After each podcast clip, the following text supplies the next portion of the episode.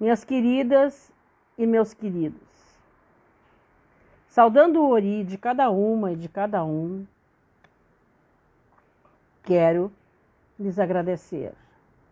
Obrigada, obrigada de coração a todos, todas e todes que estão se envolvendo na campanha e vamos mudar Pelotas.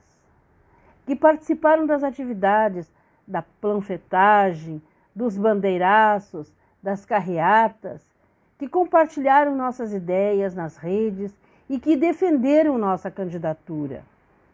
É por causa de vocês que chegamos ao segundo turno.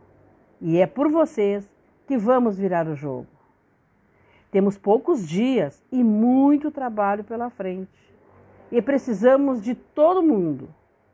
Então, conversa com teus familiares, amigos, colegas de trabalho sobre as eleições e tudo que está em jogo.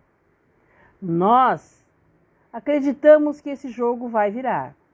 E se tu, assim como nós, acredita que é possível fazer diferente, se tu acredita que os bairros são o centro do projeto, confia teu voto na gente e nos ajude nesse momento.